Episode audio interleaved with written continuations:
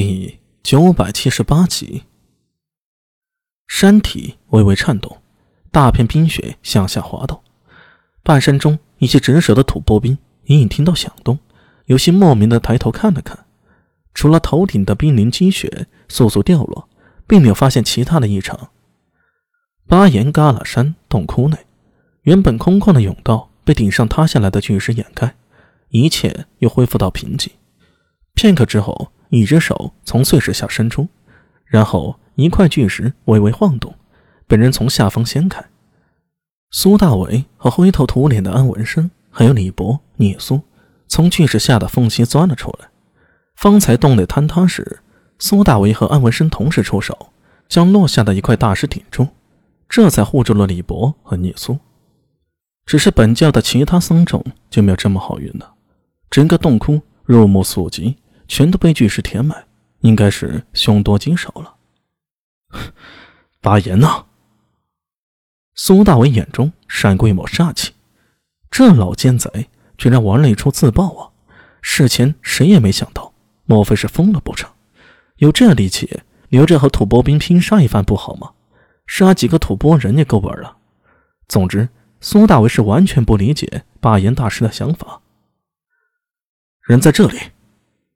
安文生在前，李博在后，合力把方才八爷站立之处一块大石掀开，随即转开脸，移开视线。人还是那个人，只是被巨石砸中脑袋。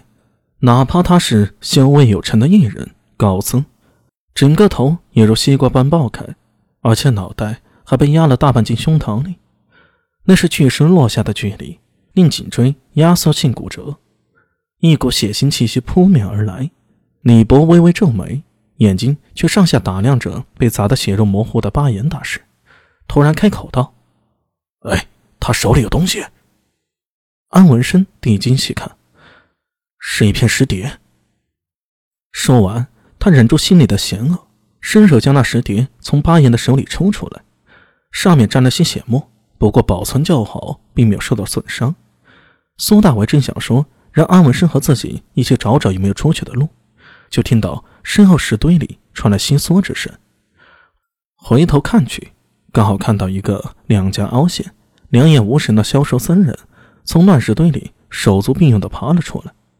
看到前方八岩大圣的衣骨，小僧人愣了一下，突然整了整衣衫，站起来向八岩方向鞠躬道：“师傅修了一辈子，没想到最后还是没逃过佛劫。什么劫？”苏大为向他问道：“ 佛法越重，执念越重，心魔越重，戾气也就越重。若修为高深，能镇住心中之魔，便不碍事，甚至击败心中魔王，成就佛祖。可一旦没镇住，心魔反噬，便是佛劫。到那时，虽外表是佛，可内里是魔，披着僧人，行的却是魔王之事。”消瘦僧人咳嗽了一声，苦笑道：“ 师傅这种死法也好，使得入魔受苦。”苏大伟与聂苏、聂博、安文生对视一眼，摇了摇头，不懂这僧人在说什么。管他什么佛劫魔劫的，现在人已经死了，而且是自己作死，还能说什么呢？你是本教僧人，你知不知道这里怎么出去啊？苏大伟向那僧人问道：“僧人双手合在胸前，结出莲花印，嘴皮嗫嚅着，似乎在对巴岩大师的法退念经超度。”听到苏大为的话，他停下念诵经文，张眼茫然的摇了摇头：“这里是禁地，师傅平日不让我们来，除非能得到他的特别允许。”苏大为摇头，无奈的向安文伸手道：“文生。”你我分头看看，四周石壁有没有路，前方塌掉的石头堵住了出路，看看能不能搬开。哼，这厮子呀，实在是作孽呀！安文生摸着自己圆润的脸颊，仍有一丝心有余悸。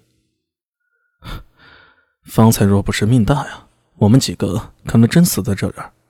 他自己不想活就算了，何苦算计我们？一旁的小僧皱眉开口。师傅是佛劫发作，并不想害你们。